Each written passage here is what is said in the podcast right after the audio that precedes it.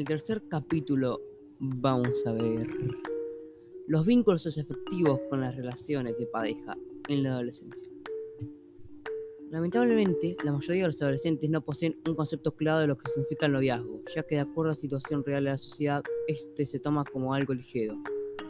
un pasatiempo y un entregarme a vivir de lo que siento en el momento. Para algunos es una relación que se da a partir de una atracción y revolotear de emociones que exigen ser respondidas pero que no va más allá de esto, y en lo cual se fundamenta para argumentos suficientes y establecer así una relación de noviazgo. Cabe resaltar que las relaciones de noviazgo, los adolescentes, es más una relación y un experimentar los primeros sentimientos de amor de una forma diferente. Cumbre de amor o lo que realmente significa tener un noviazgo. De acuerdo a la concepción errada que se tiene en el noviazgo, no solo en los adolescentes, sino también en algunos jóvenes, se está suscitando una serie de acontecimientos que son dignos de evaluar. A que el transitar por las diferentes calles del país se puede apreciar que esta relación en sus inicios es vivir una ilusión hermosa, debe compartir, estar siempre al lado de la persona estimada. En el presente esta relación ha pasado a convertirse en una analogía, en la cual se presenta el maltrato físico, emocional, psicológico, sexual y verbal, podían existir siempre, pero que hoy no se oculta a los ojos de nadie, porque se puede apreciar transitar por las calles. Por tal motivo, esto debe ser síndrome de alarma, ya que esto perjudica y arremete contra la integridad física, emocional, psicológica y espiritual de cada uno de ellos en su futuro próximo.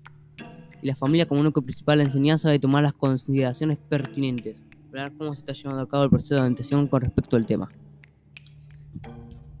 La opinión y concepto de los adolescentes no puede ser menospreciado. A veces los adultos, padres y jóvenes que pudieran tener un poco más de conocimiento con respecto al tema, se les olvida tener pasado por la misma etapa dentro de su desarrollo humano y realizan comentarios que en vez de orientar, guiar y de alguna manera comprender, crean toda posibilidad de confianza y valorización ante sus opiniones.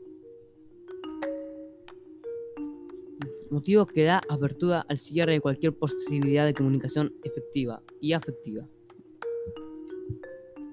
que estos necesitan en ese momento, en el cual está comenzando a vivir nuevas sensaciones que le brinda la oportunidad de conocerse a sí mismo a crear aprendizajes y experiencias que le permiten crecer y madurar, induciéndoles de esta manera a buscar respuestas y opiniones en personas menos adecuadas. Último, ocupa un lugar central en el noviazgo la educación sexual integral,